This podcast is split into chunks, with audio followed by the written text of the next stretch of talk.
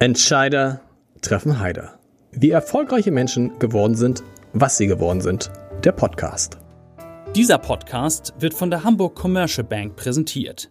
Die ist jetzt eine private Geschäftsbank und hat ihren Sitz, wie ihre Vorgänger, seit vielen Jahrzehnten in Hamburg. Die Hamburg Commercial Bank ist spezialisiert auf mittelgroße Unternehmenskunden. Viele davon kommen aus den Bereichen Immobilien, erneuerbare Energien oder aus der maritimen Wirtschaft. Wenn es um komplexe Themen rund um klassische Bankdienstleistungen, um Projektfinanzierung oder Kapitalmarktprodukte geht, ist die Hamburg Commercial Bank eine sehr gute Adresse. Und jetzt viel Spaß bei Entscheider treffen Heider.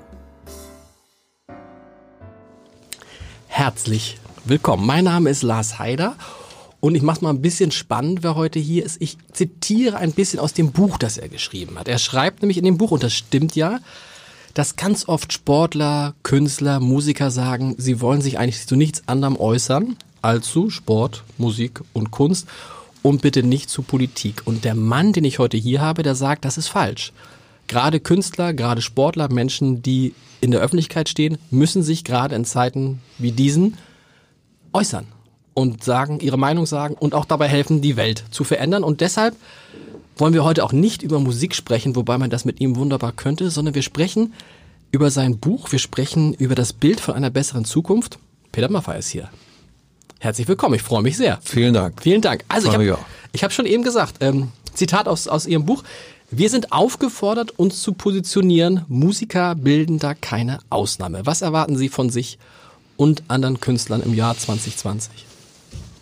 Also dieses Buch ist ja eine wirklich sehr persönliche äh, Positionierung und ich nehme nicht für mich in Anspruch, äh, dass das, was ich über mich und meine Ansichten da verbreite, allgemein gültig ist. Äh, ich glaube, das ist ganz wichtig zunächst einmal. Wobei, wir kommen wobei man sagen muss, vieles, was Sie sagen, ist allgemeingültig. Wenn es das ist, ja. dann freut mich das.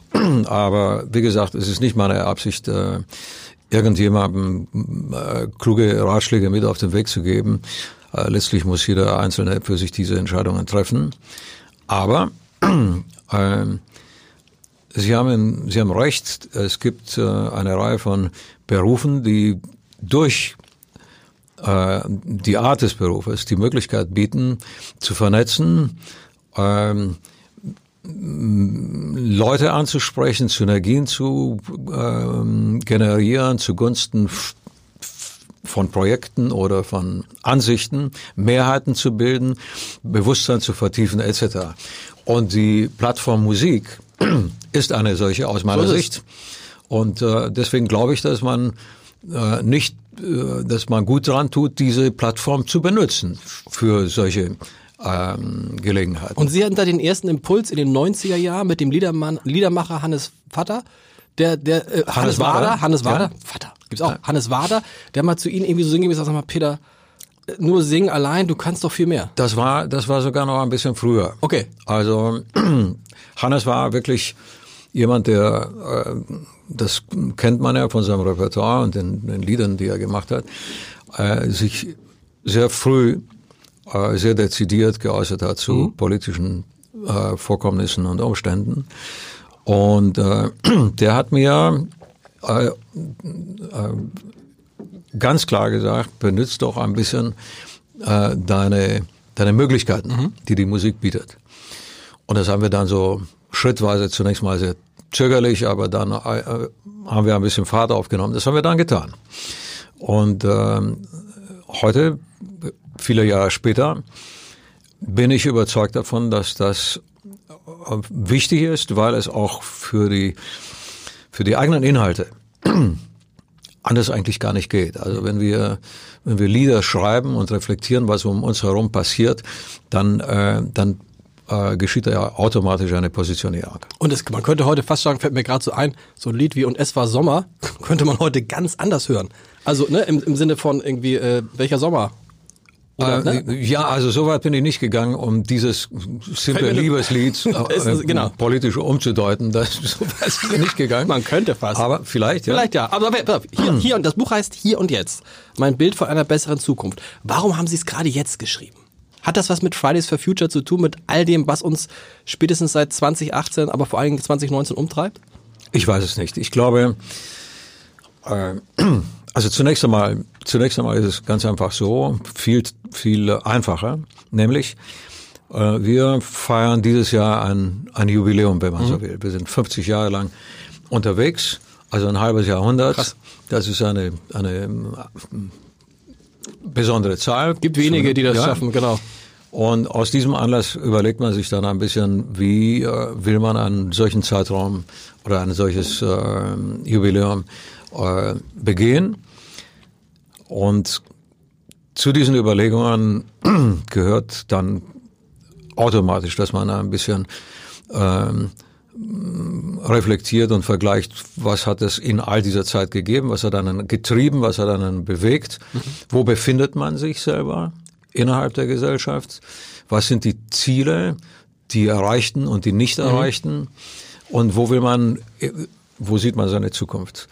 Und aus all diesen zunächst einmal sehr spontanen Ansätzen ist dann die Überlegung, auch vor dem Hintergrund unserer Stiftung, die seit 20 Jahren existiert und einer neuen Einrichtung, die mhm. vor drei Jahren hinzugekommen ist. Äh, das hat dann, äh, ich sag mal, den Anlass hergegeben, sich äh, über Guttitelhofen, über diese hm, Ausrichtung ein bisschen auszulassen. Wobei jetzt, man muss alle Leute, die jetzt erwarten, ich kaufe mir das Buch, Peter Maffay hat ein Buch geschrieben zu 50 Jahre Buhnjubiläum. Wer jetzt da erwartet, dass es da viel um Musik geht und um Auftritte und so, das kommt auch mal vor, aber es sind tatsächlich Randaspekte. Es geht nicht in diesem stimmt, Buch nicht ja. um Musik, sondern es geht, Sie haben es selber gesagt, Sie hangeln sich lang, hangeln lang ist, ein, also Sie erzählen eine Geschichte anhand des Gut Diedelhofen. Mhm. Da muss ich für mich gestehen, ich wusste gar nicht, dass Sie, dass Ihnen so ein Gut gehört. Das haben Sie wann gekauft? Vor, ich glaube vor vier Jahren war okay. das. Ähm, uns wurde diese äh, Einrichtung, muss man sagen, angeboten von Leuten, die dort schon in ähnlicher Form unterwegs waren wie wir. Also und die es nicht äh, verkaufen wollten an jemanden, der daraus jetzt irgendwie ein Urlaubsdomizil macht richtig, oder irgendwas richtig, richtig, kommerzielles? Es war gebunden an eine Bedingung, mhm. nämlich diese, dieses landwirtschaftliche Anwesen in, in einer karitativen Form mhm. zu äh, weiterzuführen. Ich vermute mal, dass das ziemlich viele ein bisschen äh, abgehalten hat davon, es zu erwerben. Und uns kam das sehr gelegen, weil, ähm, wie Sie vielleicht wissen, ich wohne ganz in der Nähe, mhm. vielleicht zehn Kilometer mhm. weit entfernt. Und meine spontane... Nummer ein, das ist, wir reden über Oberbayern. Ja, ne, genau. Es ist, äh, man nennt diese Gegend den Pfaffenwinkel. Genau. Äh, weil der Pfaffenwinkel sehr viele sakale Bauten, äh, wunderschöne mhm. Bauten äh, hat und dadurch berühmt geworden ist. Eine landschaftlich sehr reizvoll. Für die Leute nochmal so Entfernung zu, zu München, zu Starnberger See, das zu kennt man München so? äh, vielleicht 35 Kilometer, okay. also vor den Toren Münchens, mhm. wenn man so will, in Richtung Süden. Mhm. Ähm, also wie gesagt, dieses äh, Anwesen ist leicht zu erreichen und weil das so ist, haben wir gedacht, wenn wir dort eine Einrichtung für Kinder äh, hochziehen, dann würden wir am besten und äh, am effizientesten äh, auf die ganzen Vorkommen, also äh, Aktionen und, und, und, und äh, Begegnungen mit denen dort eingehen können. Mhm. Das ist auch der Fall. Das hat sich inzwischen bewahrheitet. Gut, Titelhofen ist sehr weiträumig. Wie das groß heißt, ungefähr? Ähm, 70 Hektar ungefähr. Oh, okay. Ja, das heißt, die Kinder haben ja. Platz in einem sehr geschützten Raum, sich zu bewegen. Sie haben Zugang zu äh, Kreisläufen, die ihnen vielleicht bis jetzt äh, nicht zugänglich waren, also Landwirtschaft, Umgang mit Tieren und so weiter. Alles Aspekte, die in unserer Stiftung ähm, an, an Niederschlag haben. Für die es nicht wissen, muss man sagen, die Stiftung kümmert sich um kurz gesagt um traumatisierte Kinder. Kinder. Ja. Was heißt traumatisiert? Das sind Kinder aus Kriegsgebieten oder sind das auch Kinder? Auch, auch, auch. Kinder, die in schwierigen Familienumfeld genau. umgewachsen Also, also Trau die, die Traumata der Kinder sind ja sehr mannigfaltig, mhm. leider.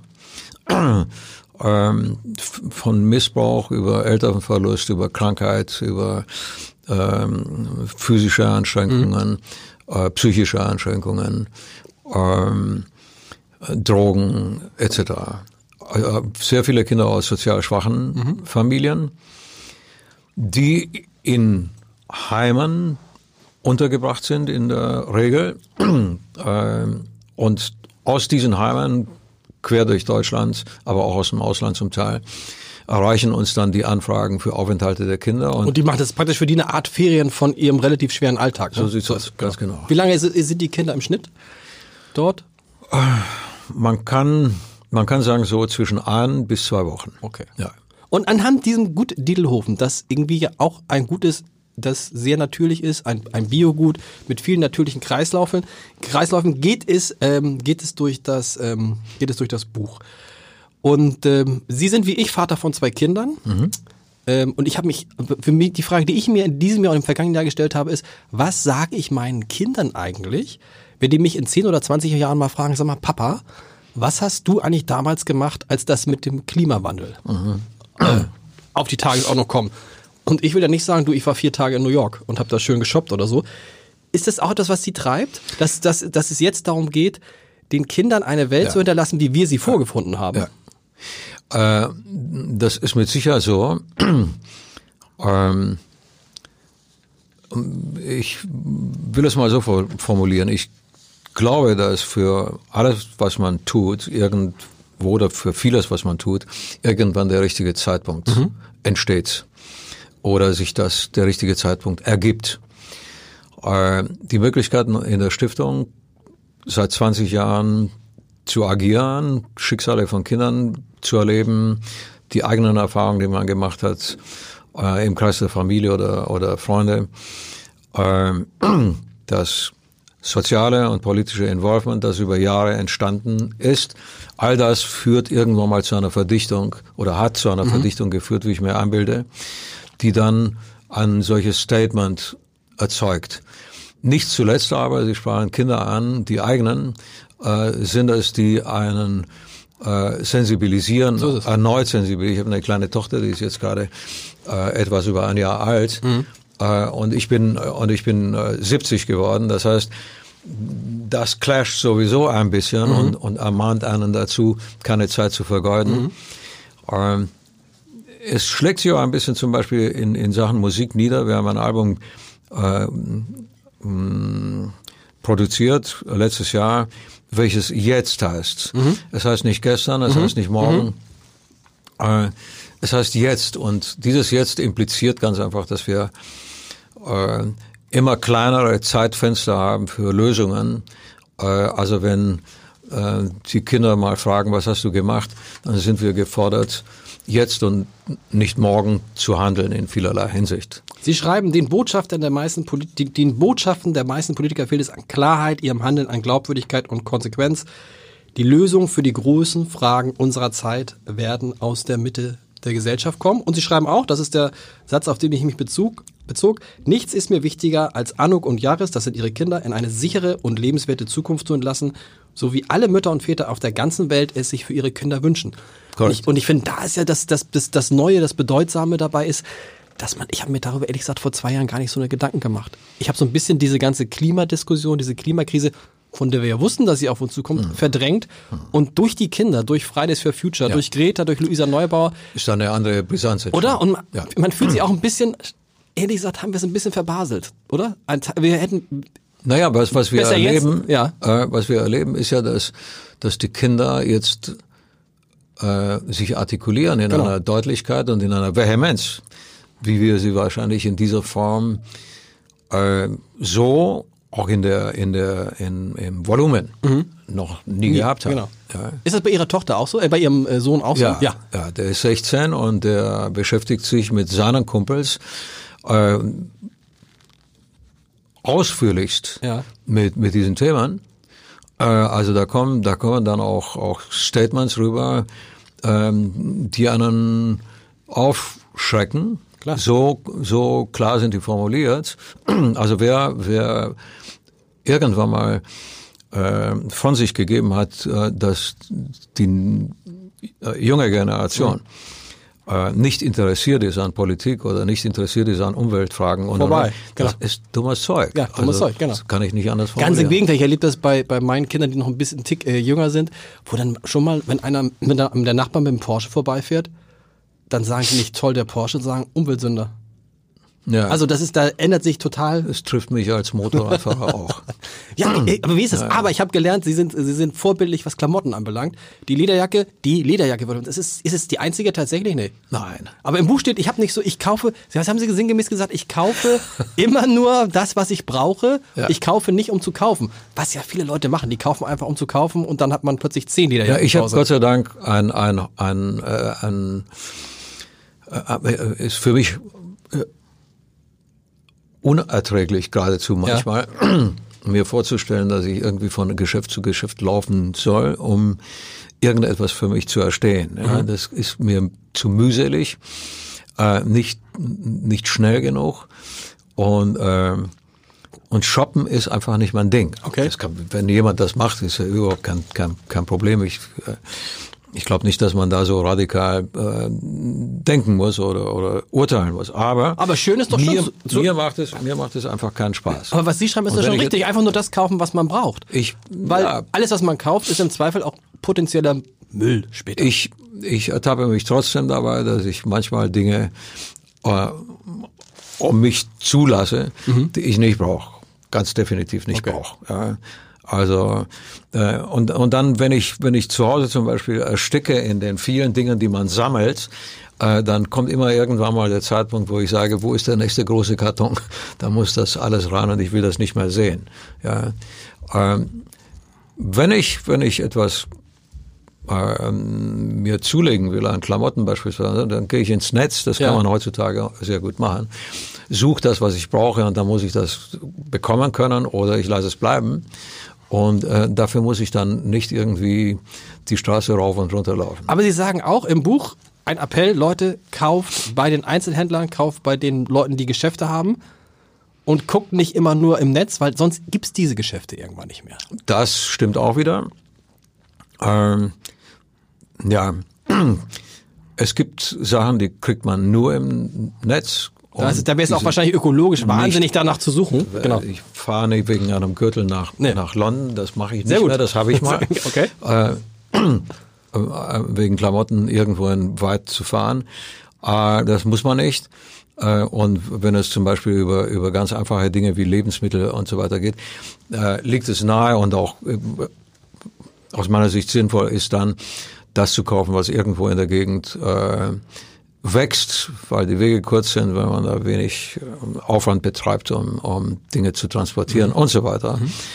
Ähm, aber ich habe das gestern Abend in einer, in einer Fernsehsendung erlebt, ähm, die hundertprozentige, pure Lösung für alles. Natürlich nicht. Zu der sind wir ganz einfach nicht in der Lage. Wir Ja. können also nur versuchen, mit der Möglichkeit des kleinsten Übels äh, zu leben. Aber das ist, wenn man zusammenlegt, irgendwann auch, effektvoll. Ja. Wobei ich nicht weiß, ich, ich finde gerade so, gerade Musiker wie Sie oder Udo Littenberg, der an diesem Buch auch vorkommt, Sie haben ja auch eine gewisse Radikalität bewiesen. Udo vielleicht noch stärker als, als Sie, weil Udo, sagen wir es ehrlich, er sagt es ja selber, quasi tot war. Ja, der war ist mit, glaube ich, mit, steht in seinem Buch, mit 4,8 Promille in eine, in eine, ins Krankenhaus gekommen und hat sich dann mit einer radikalen Änderung seines Lebens nochmal neu erfunden. Also isst anders, trinkt kaum noch Alkohol, macht sehr, sehr viel Sport. Sie sprechen auch nicht ganz so stark eine, ein, ein, einen Moment in Ihrem Leben an, wo Sie sagen, da war ich so rastlos, da war ich, das war schon fast krankhaft, da ging es mir jetzt gar nicht so doll. Und da waren Sie auch vor so einer Art Kurz-Burnout. Wie sind Sie da rausgekommen? Auch mit einer radikalen Umstellung des Lebens? Ja, wenn man, wenn man, wenn man so will, ja. Ich habe also von einem Tag auf den anderen zum Beispiel aufgehört zu rauchen. Ich habe enorm viel geraucht. Echt? Das wusste ich nicht. Okay. Ja, ich habe also, Also richtig so ein, zwei Schachtel am Tag? Ja. mindestens. Okay. Ja, also wenn man das dann noch, manchmal waren es auch drei oder, Okay. oder sogar noch mehr. Ich habe ähm, eine jahrelang ziemlich viel getrunken. In steigendem Maß. Da ist man so langsam reingewachsen, in Anführungszeichen. Und irgendwann war das erschreckend viel. Mit dem, die Therapie, ähm, die habe ich nicht veranlasst. Das war ein ärztlicher Befund, der so drastisch ausgefallen ist, dass ich einfach die Luft angehalten habe und gesagt habe, Also so ein bisschen, pass mal auf, wenn du lang, noch lange so weitermachst, dann machst du nicht mehr lange so weiter. Nein, noch, noch schlimmer. Okay. Ja, noch schlimmer. Das war eigentlich eine, das war eigentlich ein Aus. Okay. Ja, Also doch vergleichbar mit Udo Lindenberg, bei dem es ja auch so war, wo die, wo die Ärzte dann gesagt haben, also Herr Lindenberg, das können Sie jetzt noch so weitermachen, aber dann sind Sie halt in, in, in, Naja, in drei die Monaten tot. Diagnose Lungenkrebs ist ziemlich drastisch. Ja. Okay. So. Ja. Und äh, dann habe ich, das war natürlich, äh, das, das stand nicht hundertprozentig fest und ich hatte so ein, ein Zeitfenster, mir das alles zurechtzulegen. Und meine Quintessenz war, wenn ich aus dieser Nummer rauskomme, Ja. dann lasse ich es einfach bleiben. Ja. Das stellte sich dann Gott sei Dank als, als Irrtum heraus. Aber das, Aber das- Herz okay. war in der Hose Genau. und die Zigaretten waren kein Thema mehr. Von einem Tag auf, das ist ja, wie viele sich fragen, aber wie, wie, von einem Tag Das auf habe den anderen habe aufgehört. ich, habe ich nie, auch nicht im Ansatz Ja. äh, gespürt. Also ich habe keine, keine Entzugserscheinungen gehabt oder Dinge dieser Art. Meine Lust auf Zigaretten war einfach nicht mehr da. Krass. Ja, Das meine ich ja so, es geht doch, man kann sich komplett ändern, ne? ja wobei, wie gesagt, es war keine Frage des Willens, sondern das war einfach eine Schocktherapie. Ja. ja. Aber das ist ja insgesamt, das sieht man jetzt auch, Sie sind auch jemand, der, glaube ich, sehr, also Sie versuchen stark auf Ernährung zu achten, sind extrem schlank, das heißt, Sie machen wahrscheinlich auch extrem viel Sport. Nicht extrem viel, aber ich Aber im mach. Sport, ja. genau. Ja. Udo Lindenberg sagt von sich, er ist jetzt mit 73, ist er, glaube ich, so fit, wie er noch nie in seinem Leben war. Würden Sie das auch von sich sagen, dass Sie eigentlich eher noch fitter sind als zu den Zeiten, in denen Sie viel getrunken, viel geraucht haben? Ja, ja. Ähm, wobei, ja, ich glaube schon, dass das der Fall ist. Ähm, wobei diese Fitness, diese jugendliche Fitness ist ein, ein Status, der erhalten bleibt, auch wenn man, wenn man zunächst mal nicht viel tut. Ist das so? Ja, ja also ein junger Mensch Ja. ist einfach, Klar. da sind alle Mechanismen im Körper äh, noch äh, sehr lebendig und frisch und äh, im zunehmenden Alter ist mir aufgefallen, dass die Regenerationsphasen länger werden. Man kann es auf einem sehr guten Niveau halten, aber da muss man stetig dranbleiben. Genau. Ja, wenn man das nicht tut, dann ähm, erschlafft äh, vieles und, äh, und da geht die Energie dann verloren. Also da muss man irgendwie dranbleiben. Aber es ist machbar. Das ist machbar. Und, es, ist machbar. und es, es hat viel, es hat ja viel mit Ernährung zu tun. Und dann las ich so ihr Buch und dachte so als jemand, der jetzt seit 31 Jahren Vegetarier ist, ich las und las und las und dachte, ich, also ich dachte, ich glaube, der Maffei ist auch Vegetarier geworden. Nein. Und dann, ja, und dann wurde ich auf Seite 60 tief enttäuscht. Nein, nein, ich, Currywurst, Currywurst ist das. Problem. Also, Ganz echt, nee. Ein gutes Steak oder so, ich, da sage ich ganz bestimmt nicht nein. Echt? Aber ich esse nicht so viel Fleisch, wie das früher der Fall war. Ja. Ja. Und sie haben Fleisch, also sie haben Tiere auf dem Ja. Gut. ja. Und da äh, hab ich auch, da, da dachte ich doch, ja, jetzt haben die Tiere und dann ist das bestimmt so ein Hof, wo die Tiere dann irgendwie ihren Lebensabend verbringen können. Aber nein, sie schlachten auch. Nein, das, äh, das ist ein, ein, das ist kein Stro Streichelzoo, den wir Ja. haben. Es gibt auch solche Tiere, natürlich, klar. Also sie haben, sie haben Hühner, sie haben Bisons und Ja. so weiter, ja. Äh, Aber, aber die Bisons zum Beispiel Ja. sind äh, eine Herde von, von circa 40 Tieren. Das ist die maximale Anzahl Mhm. an diesen Tieren, die wir halten können, um sie zu ernähren, äh, um die Herde mh, zu verjüngen Mhm. müssen jedes Jahr äh, einige Tiere äh, geschlachtet werden. Mhm. Die werden dann verwurstet und, äh, und das Fleisch wird verkauft. Und das ist ein ganz normaler Kreislauf. Aber eben, es wird auch, es passiert auf dem Hof. Das heißt, steht in dem Buch, das heißt, die Leute, die Schlachter kommen zum Hof, die werden nicht abtransportiert und Ganz was genau. weiß, genau. Ja, also kommt ein Veterinär, der die Tiere be äh, begutachtet und dann wird ein solches Tier geschossen. Okay. Ja. Geschossen. ja. Und das wird gemacht, warum? Weil das einfach ein, auch ein landwirtschaftlicher Betrieb ist, weil er sich darüber finanziert? Oder? Also ich sag mal so, die, die, die Erträgnisse aus dem Verkauf Ja. von Fleisch sind marginal. Also Ja. dam- damit den Hof zu betreiben, das ist, das ist, äh, das ist eine, wäre eine Illusion. So sehen wir das nicht. Das ist übrigens so schlimm, dass die, das liegt ja, das ist ja auch ein großes deutsches Problem, weil ich als Vegetarier kriege das immer nur am Rande mit, wenn ich mal für meine Familie irgendwie Fleischsalat kaufen muss. Und dann stehe ich an der Fleischtheke neulich und sehe einen Menschen, der sich ein riesiges Dings mit irgendwie Schnitzel und all sowas kauft. Und am Ende hat er, glaube ich, für so ein riesigen Paket, also unter 20 Euro bezahlt. Also das heißt, die Deutschen sind offensichtlich nicht bereit, für Fleisch viel Geld zu bezahlen. Ne? Hauptsache billig. Ja, äh, aber gutes Fleisch Kostet. kostet Geld. Also Ja. da muss Unterhalt von Tieren äh, ist eine Geschichte, die man gut im Griff behalten muss, äh, sonst, sonst erzeugt es nichts. Mhm. Ähm, diese Bisons, die standen schon da, bevor wir das okay. äh, Anwesen erworben haben. Und ich äh, hätte zusammen mit meinen, mit meinem Team auch entscheiden können, diese Tiere abzuschaffen. Ja. ja. Wir haben sie behalten, weil sie auch ein Synonym sind für bedrohte Tierarten. Mhm. Also Bisons gibt es nicht mehr viele, mhm. wie wir wissen. Und ich habe, wenn ich darf, ziehe ich meine Jacke. Bitte, bitte, es ist sehr warm mit diesem Spiel. Ich habe vor etlichen Jahren mal Kontakt gehabt zu Indianern in South Dakota. Mhm weil wir dort mit, zusammen mit ihnen eine Sprachschule für mhm. Lakota-Kinder gebaut haben. Und so kam ich in, in, in äh, Kontakt mit, äh, mit Bisons das erste Mal. Und, äh, und dann kam ich nach Dietelhofen und da standen 40 von diesen Viechern okay. da plötzlich auf der Weide. Krass. Da habe ich gesagt, das ist, das ist irgendwie ein komischer Zufall oder vielleicht auch gar keiner. Und, äh, und bedrohte Kinder, bedrohte Tierarten, von Bienen bis zu Bisons. Okay. ja, ja. Das ist ein bisschen unser Thema und deswegen gibt es die. Sind Sie, was schreiben Sie eigentlich jetzt, wenn Sie ins Hotel kommen? Schreiben Sie eigentlich noch Musiker oder schreiben Sie schon Landwirt? Ins Gästebuch, wenn es das noch Na, Wenn ich angeben will, dann schreibe ich Landwirt. ist tatsächlich? So, ist es ist eine schöne, schöne, schöne Sache. Schöne Überlegung. Das ist aber das ist. Das aber ich bin ich bin natürlich ich. Äh, was bin ich da? Ein gut titellohn Hausmeister vielleicht. Und ja. nee, ist, die Stiftung ist Eigentümer. Wem gehört? Äh, das das Gut gehört mir. Okay. Aber die Stiftung nützt es. Okay. Und die äh, und die ganzen, auch alle Leute aus der Umgebung. Wir mhm. sind ja dort nicht isoliert. Es gibt eine Straße, die führt quer durch das Anwesen durch.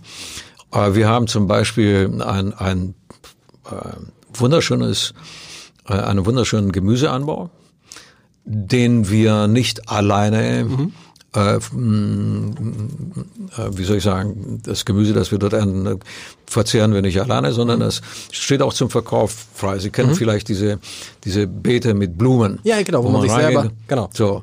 Bei uns macht man das mit Karotten oder mit Kohlköpfen oder wie. Und die Leute lassen da, was sie selber wollen?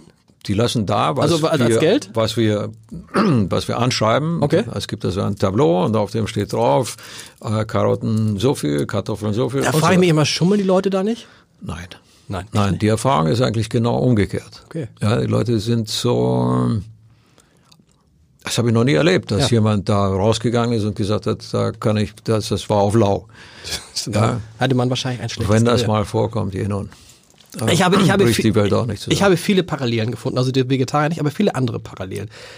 Ähm, Sie scheinen wie ich eine tiefe Sehnsucht zum Land zu haben und äh, schreiben auch, dass die Menschen auf dem Land, das ist auch mein Eindruck, wir verbringen viel Zeit in einem kleinen Dorf an, an der Ostsee, dass die Leute irgendwie am Ende doch, doch zufriedener, entspannter, ruhiger sind. Woran liegt das?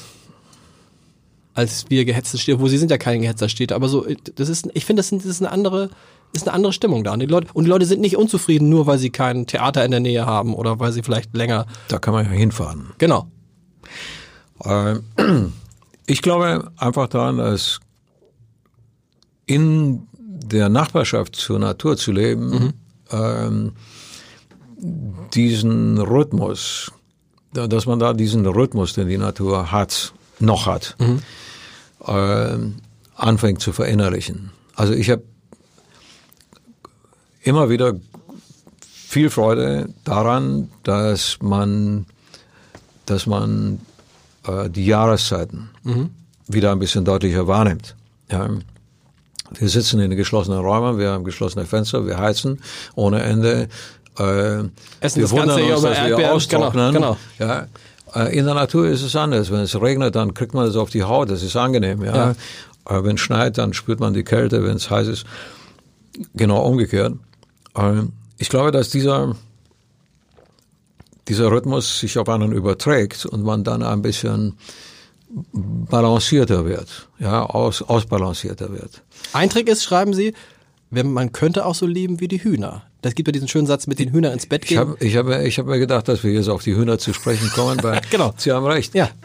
Die lassen sich ja nicht betrügen. Ja. Genau. Wir haben auf der Uhr stehen äh, im Dezember äh, 7 Uhr und das wäre jetzt eine Zeit, wo man zu den Hühnern reingeht und sagt, ähm, ich hole mir jetzt ein paar Eier. Ja. Geht nicht, weil es ist noch dunkel und die Hühner haben die Eier noch nicht gelegt. Ah, tatsächlich, okay. Ja. Also, okay. die warten, bis der richtige Zeitpunkt da ist, nämlich Tageslicht oder oder. Und dann erst legen sie die Eier. Okay. Und erst wenn sie es gemacht haben, sind sie auch bereit, die Preis zu geben. Ja. Greifen Sie mal so einem Huhn unter den Popo, wenn das nicht, Okay. wenn das äh, sich überrascht fühlt, Ja. dann hackt das Ja, zu. genau. Okay, und die haben, die haben ja keine Uhren. Das, die Idee war, kann man das machen? Kann man mit den Hühnern ins Bett gehen, mit den Hühnern aufstehen? Was würde das bedeuten? Immer früh ins Bett gehen? Das, das ist über Jahrhunderte so passiert und hat niemandem geschadet. Genau. Ja, also wir haben, wir führen einfach ein anderes Leben. Ich spiele halt bis um 11 Uhr, Mhm. oh, stehe hier oben auf der Bühne und mach Krach. Ähm, das ist früher in dieser Form so nicht passiert. Genau. Das heißt, ich lebe in eine, in eine Zeit des Tages hinein gegen den Rhythmus. Mhm. Ja, Wenn Sie keine Musik machen, machen Sie es dann anders, bewusst? dann stehe ich eigentlich früh auf. Brauchen Sie einen Wecker morgens, um aufzustehen? Nein. Weil das In ist der ja Regel nicht. Das ist ja immer das Verrückte, dass Menschen einen Wecker brauchen, damit sie überhaupt wach werden. Ne? Ja. Also besser ist ja, wenn man von selbst wach wird und von selbst müde. Wenn, wenn jemand lange genug, äh, ich bin überzeugt davon, dass ein, ein, ein Landwirt viel seltener einen Wecker braucht als jemand, der in der Mhm. Absolut, Stadt wohnt. genau, ja klar. Ist so. Wie kriegen wir mehr Leute auf die Stadt, äh, äh, auf, die, auf die Stadt, von der Stadt aufs Land? Alle wollen ja irgendwie in die, in die Städte. In Hamburg erleben wir es, dass jedes Jahr irgendwie 10.000 Leute zusätzlich hierher kommen. Man rechnet damit, dass die Stadt bald über zwei Millionen Einwohner haben wird. Das führt zu all dem, was Sie auch kennen, gigantische Immobilienpreise und ganze Landstriche in Deutschland veröden. Dabei könnten die Leute da ja glücklicher leben, aber irgendwie will es keiner. In, die Infrastruktur müsste man verändern. Ja. Würden ja viele Leute nicht nach Hamburg ziehen, wenn sie Arbeitsmöglichkeiten haben irgendwo am flachen Land. Das stimmt. Ja, meine Interpretation. Und äh, solange die Möglichkeiten, Geld zu verdienen, ähm, sein Einkommen abzusichern in der Stadt attraktiv genug sind, werden Leute sich in die Stadt bewegen. Wobei, stand es auch bei Ihnen oder woanders, durch das Internet könnte es ja re immer weniger wichtig werden, wo man sitzt. Weil man kann ja auch Das ist in vielen Berufszweigen ja auch der Genau, Fall. ja. Also Home Office. Office zu betreiben, das machen viele und auch nicht weniger effizient. Stimmt. Ähm, also die Möglichkeiten gibt es. Wir, ich muss nicht in ein Studio äh, in der Regel gehen, welches in der Stadt ist. Mhm. Wenn ich einmal im Keller verschwunden bin oder in irgendeinem Raum, wo ein Mischpult steht, ist es ziemlich egal, Mhm. Reicht wo ich völlig das aus, mache. ne? Genau. Haben Sie bei sich, machen Sie Musik? Sie, interessant. Sie haben gesagt, Sie wohnen da in der Nähe und Sie haben auch, glaube ich, hier geschrieben, dass Sie gar nicht auf so einem riesig, in so einem riesigen Haus wohnen. Das erinnert mich an Wolfgang Kubicki, der äh, äh, FDP-Politiker, der neulich in diesem Podcast war, der erzählt hat, er würde aktuell mit seiner Frau auf 55 Quadratmeter leben und es würde auch völlig reichen. Das ist keine Parteiaussage gewesen. Ich fand, ich fand das, ich fand schon wieder, schon wieder ein, schon wieder jemand, der sagt, so, so groß muss es alles gar Muss nicht es sein. nicht sein, klar. Also wir Oder wohnen, habe ich das falsch interpretiert? In wir wohnen, wir wohnen, Hendrike, meine, meine Freundin, unsere kleine Tochter und ich, wir wohnen in einem 50 Jahre, in den 50er Jahren gebauten Bungalow. Ich glaube, wenn das Haus irgendwo stünde und nicht dort, wo es jetzt steht, wäre es ein sehr, sehr normales Haus. Ähm, die Größe reicht uns vollkommen. Ähm, da hat jeder so viel Platz, dass er sich zurückziehen kann. Ganz im Gegenteil, es ist eigentlich sehr, es ist genau das richtige Maß. Okay. Das können wir selber Wie groß ungefähr, wie groß ungefähr so? Was wir das haben, vielleicht, das ist ja nicht wenig, das sind 160 Ja, Quadratmeter. ja, Ja. okay. Ist nicht wenig, aber mit drei Leuten? Ja. Ist jetzt auch nicht, ist jetzt auch nicht irgendwie, ist, Es ist eigentlich ein, ein typisches Einfamilienhaus. Genau. Ja. Und Bungalow aus den 50er Jahren, da denkt man sich immer, jemand wie Sie, der sagt, oh, ja, 50er Jahre Bungalow, was, den reiß ich ab? Ich, der, die Lage ist mir wichtig und bau, und bau da irgendwas anderes Tolles hin. Nein, nein, es ist ein ganz charmantes Okay. Haus, das gehörte früher einer, einer alten Dame, Frau Just, und Frau Just war Bildhauerin Mhm. Okay. und hat sich ein sehr charmantes kleines Atelier gebaut. Mhm. Äh, ich, ich finde ja, diese alten Mauern haben immer viel zu erzählen. Und ich habe äh, äh, eine, mh, ich verbringe nach wie vor auch Zeit in, in, in Mallorca und, äh, und es hat mir immer wahnsinnig viel Spaß gemacht, äh, wenn wir so ein altes Mauerwerk wieder hochgezogen haben Mhm. und mit, mit den äh, Dingen ausgestattet haben, die zu der damaligen Zeit relevant waren. Total. Also Balken und so weiter, die, die, die Türformen, die Fensterformen, die Stürze, äh, das Steinwerk und so weiter. Also da gibt es ja wunderbare Literatur, auch aus der man Ja, vor allem ist ja toll, weil wenn man diese alten Mauern erhält, ich kenne das nur immer so, wenn man vom, mit Bau, Bauträgern oder Architekten sprechen, die oft dann sagen, wenn du ein altes Haus übernimmst und baust es dann innen neu, Ja. entkernst es, dann sagen die, weißt du was, reiß doch gleich ab, es kostet genauso viel, ähm, wie es zu entkernen. Das finde ich immer so schade, weil tatsächlich damit ja auch viel Geschichte verloren geht. Auf ne? diese Art und Weise hat man leider, finde ich, in vielen Städten ähm, den Charakter Ja, zerstört. Ja. Mich beeindruckt ja immer, wenn ich, mit ein Grund, weswegen ich sehr gerne nach Hamburg komme, Mhm. ähm, mich beeindruckt diese schönen alten Häuser. Mhm. Ja, äh, das kriege ich immer große Augen. Die Fassaden, die Vielfältigkeit, Mhm. äh, die Individualität. Ja, das ist bei einem alten Bauernhaus auch nicht anders. Genau. Und die Leute wollen ja auch in Hamburg am liebsten in Altbauwohnungen leben. Das sind die Wohnungen, die am begehrtesten sind. Es sind halt nicht die Neubauwohnungen, die ja austauschbar sind. Ja, weil sie hohe Räume haben, haben. luftige Schön. Räume haben, weil schöne, schöne Stuckdecken haben, in denen viel äh, Handwerk drin steckt, weil die Fensterformen nicht äh, universell sind, Genau. sondern Sieht halt nicht aus wie irgendwie von der Stange. Und viele Sachen sind ja. Es ist ein ein Plädoyer hier drin, auch Leute, äh, nehmt das, was da ist, baut nicht immer gleich was Neues, versucht mit dem zu leben, was es gibt und daraus das Beste zu machen. ja. Ist ja auch ein ökologisches Prinzip. Ähm, interessant fand ich auch, ähm, ist jetzt ein Sprung, dass sie schreiben, sie haben mit all ihren Bandmitgliedern und auch sonst mit Leuten kaum Verträge gemacht. Sie arbeiten mit ihren Kollegen in der Band zusammen seit 50 Jahren und das läuft irgendwie alles ohne. Also das ist das ist natürlich nicht ausschließlich so. Okay. Es gibt äh, Partnerschaften, die von Gesetzes wegen ein solches Konstrukt brauchen. Ähm, und äh, ohne kann man sie nicht mh, kann man sie nicht darstellen. Ja, steuerlich und so weiter.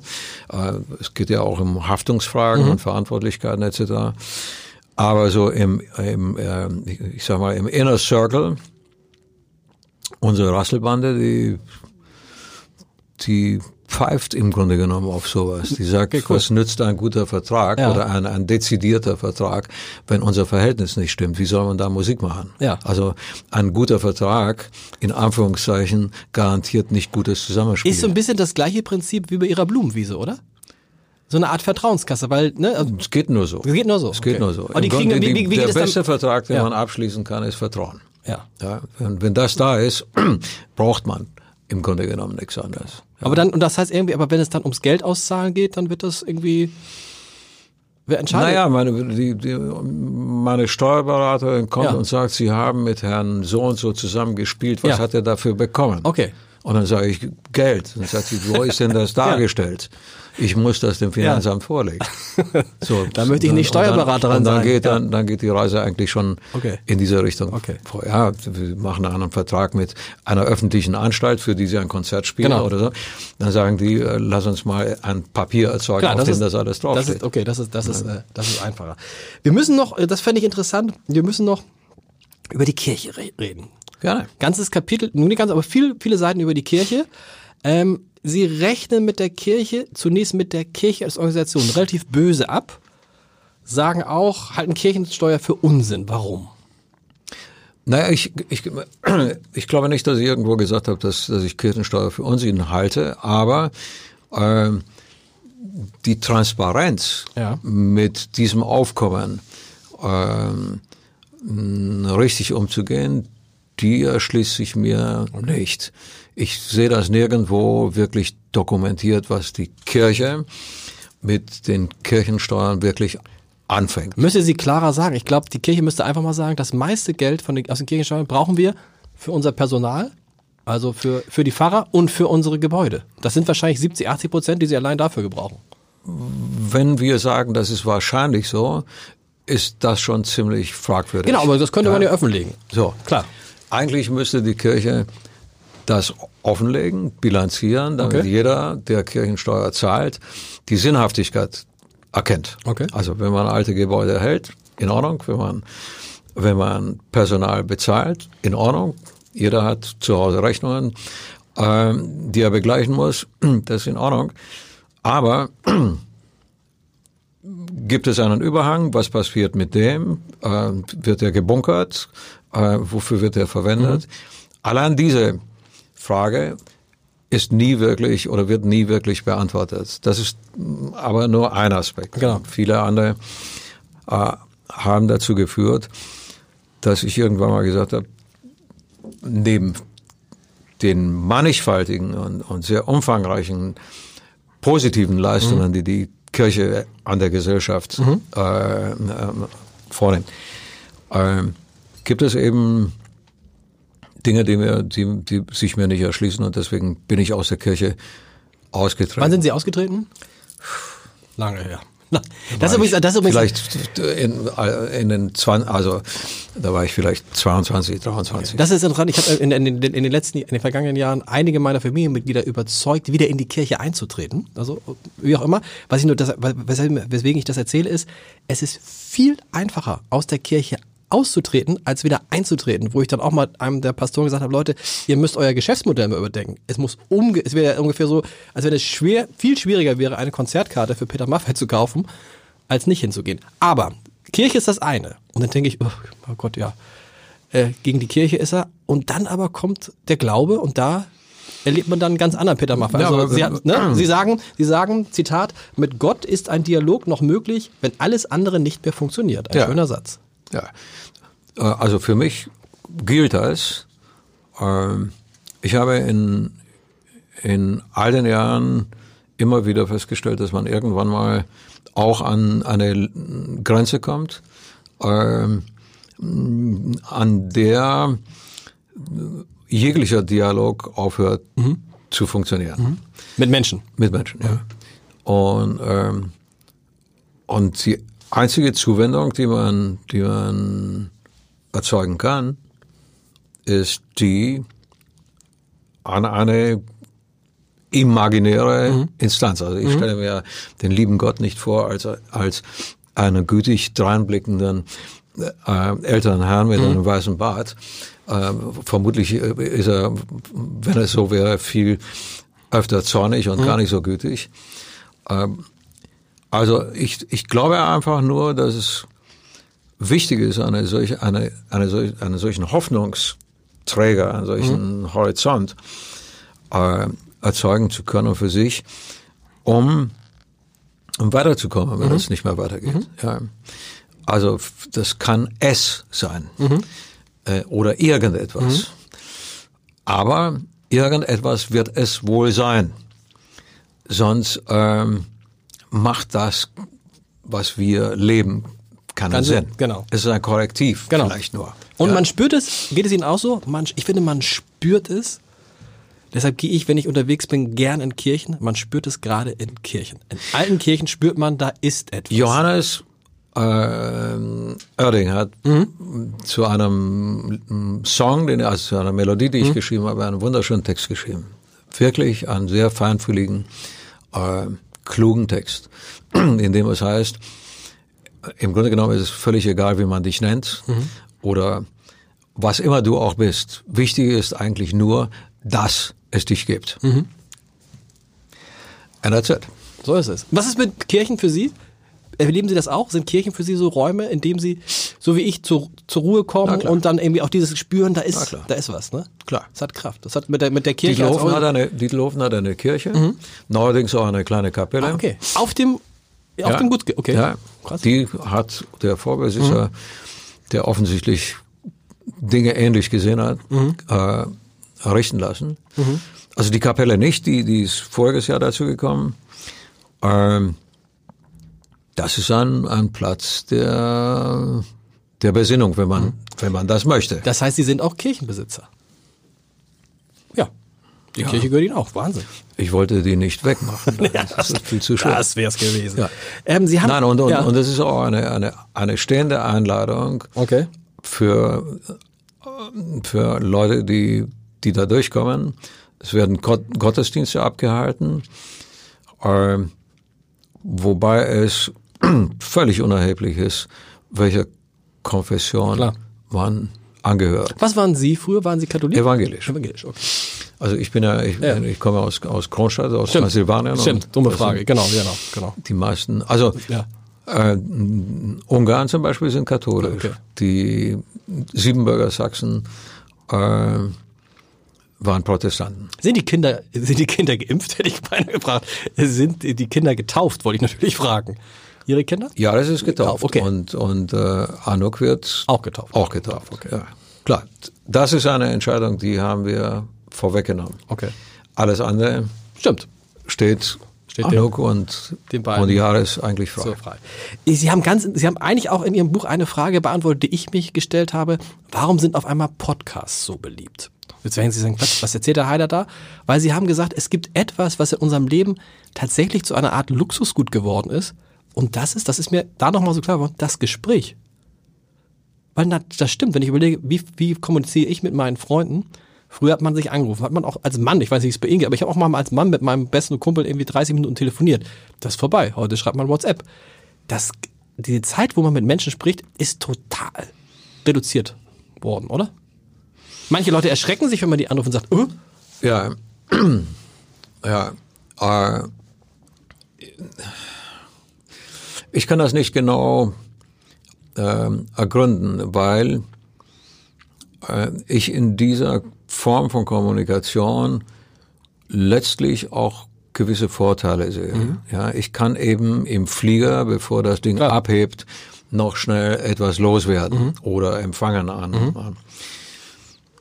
Es ersetzt meiner Meinung nach nicht das Gespräch, es ergänzt bestenfalls diese Möglichkeiten. Aber haben ich Sie kann mitten in der Nacht, Ja. wenn andere noch schlafen, sagen, mir ist was eingefallen, lass uns morgens drüber reden Okay. und schick diese Message raus. Ja. Das, sind, das, ist, das ist gut. ja. Ja. Aber äh, es ersetzt nicht die Qualität eines, eines Gespräches. Ja. Weswegen wir in, vor allem wenn es kompliziert wird, eigentlich oft sagen, komm, lass uns mal treffen. Genau.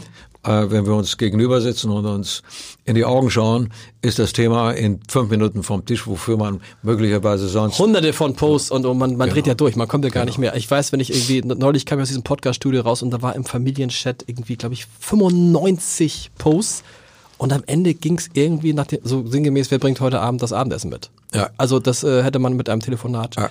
äh, einfach erklären können. Wir müssen noch mal gucken, ich habe mir aufgeschrieben, die Zwillingsgeschichte. Das ist meine schönste Geschichte auf Welche Seite, die 200, Seite 242.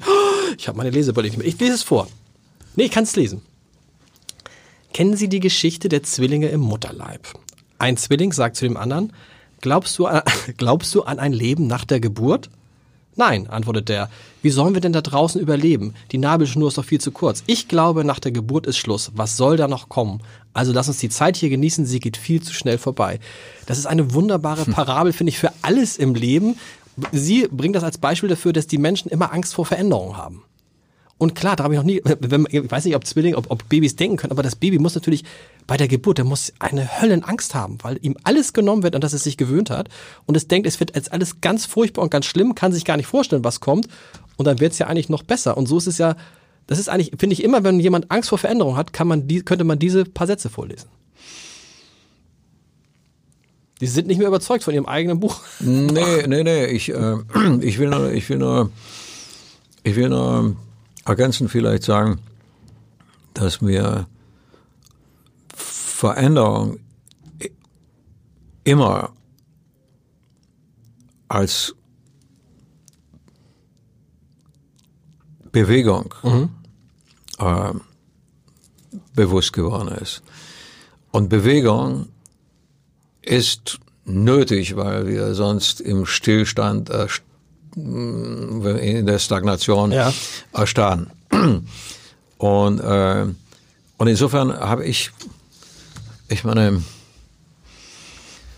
wir sind 1963 aus, aus, aus Kronstadt äh, ausgewandert, meine Eltern und ich, mit, mit nichts in der Hand, äh, in eine Zukunft, von der wir keine Ahnung hatten, wie sie aussehen würde. Also im Grunde genommen die Geburt Genau. stand davor, Genau. äh, st- stand bevor und mit diesem zwei Stunden Flug veränderte sich plötzlich alles. Das Ja. ist eigentlich vielleicht fast vergleichbar. Ja. Es ist natürlich einfacher, wenn man nichts hat. Wenn es einem nicht so gut geht, dann hat man vielleicht nicht so Angst dafür, weil man sagt, Aber wir hatten eine Menge. okay, Wir hatten eine Menge. Okay. Wir hatten Freunde, okay, wir hatten eine Familie, die, die zusammengestanden Mhm. hat. Ähm, das haben wir verlassen. Mhm. Diese Burg, dieser Mutterleib, der hörte auf an diesem 23. August Mhm. 1963 zu existieren. Und die Geburt fand, stand, äh, fand statt und wir fanden uns in einer neuen Welt wieder. Mhm. Aber das habe ich nicht als negativ empfunden. Ich, das war der Aufbruch hatte etwas unheimlich Positives. Klar.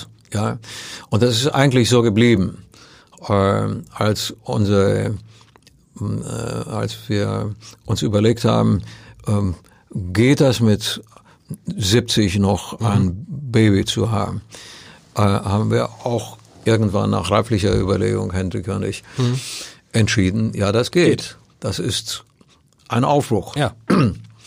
Und, äh, und so würde ich gerne eigentlich bis zum Ende leben wollen, dass es immer wieder diese Challenge gibt, diese Herausforderung. Und das, und das ist, ja, dass die Botschaft ist ja, Leute, es ist halt, um sein Leben zu ändern, ist man halt auch nie zu alt.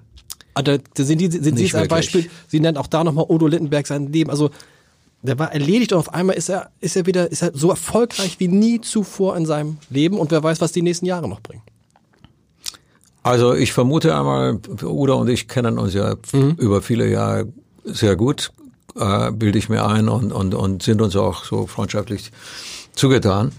Äh, ich vermute einfach, dass Udos Neugierde auf neue Möglichkeiten äh, so schnell nicht nachlässt. Mhm. So ist es. Ja, und das wird ihn jung halten, das wird ihn in Bewegung halten und das zeichnet ihn ja aus. Das ist ja diese Qualität. Hinterm Horizont geht's weiter. Ganz genau. Genau.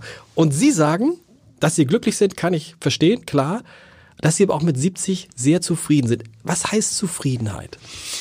Weil wir Zufriedenheit denkt der normale Deutsche immer, oh, ich habe meine Schäflein im Trockenen, ich habe genug Geld, ich habe genug Häuser. Darum geht's wahrscheinlich ist, gar nicht, das ne? Ist, Ein das Teil? ist ein Aspekt. Okay.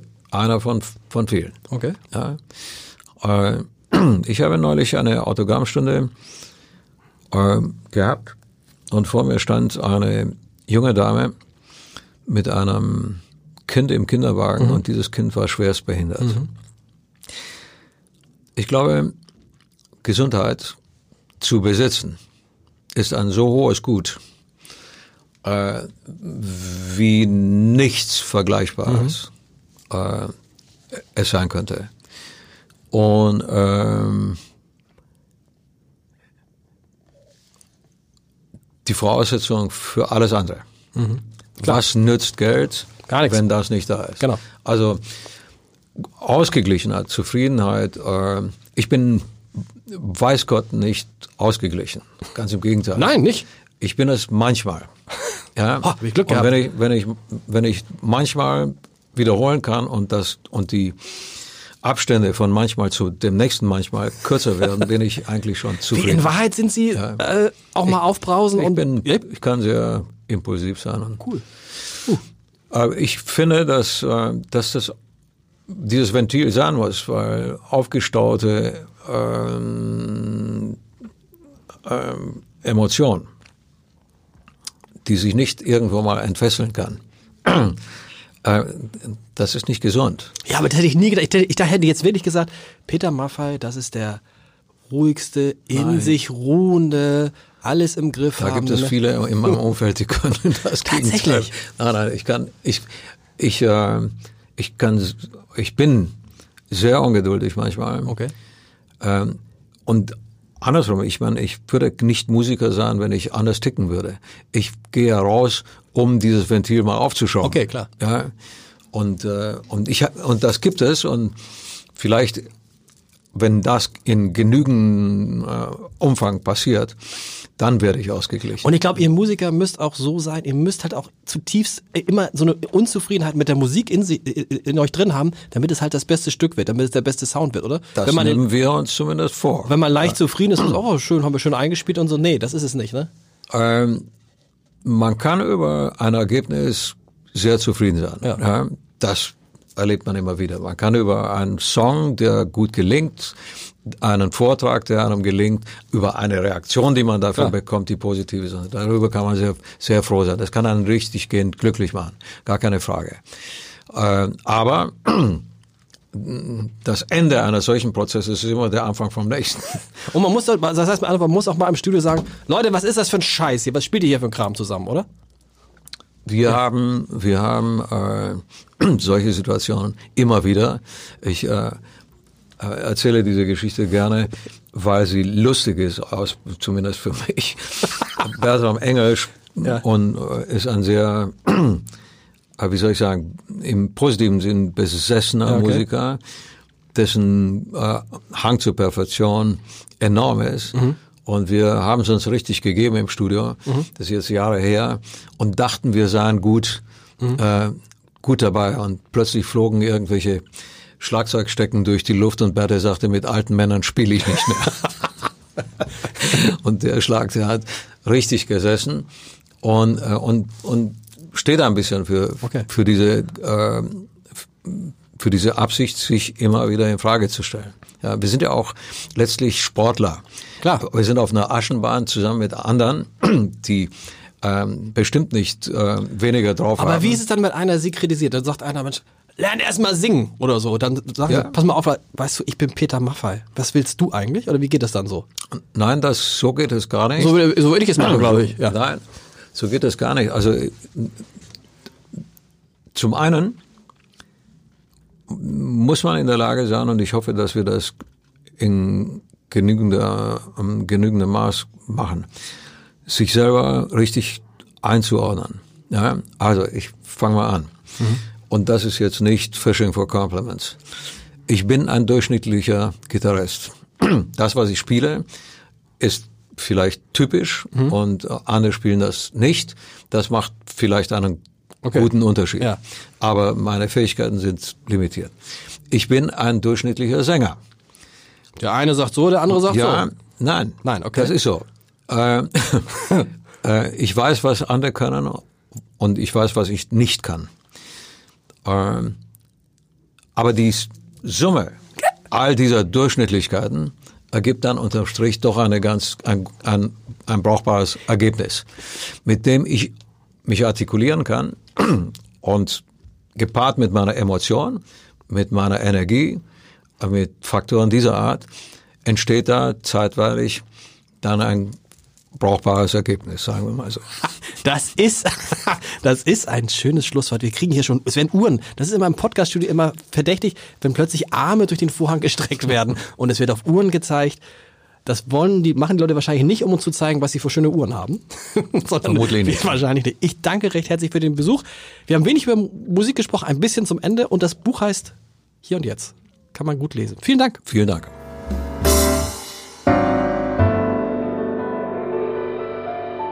Weitere Podcasts vom Hamburger Abendblatt finden Sie auf abendblatt.de slash podcast.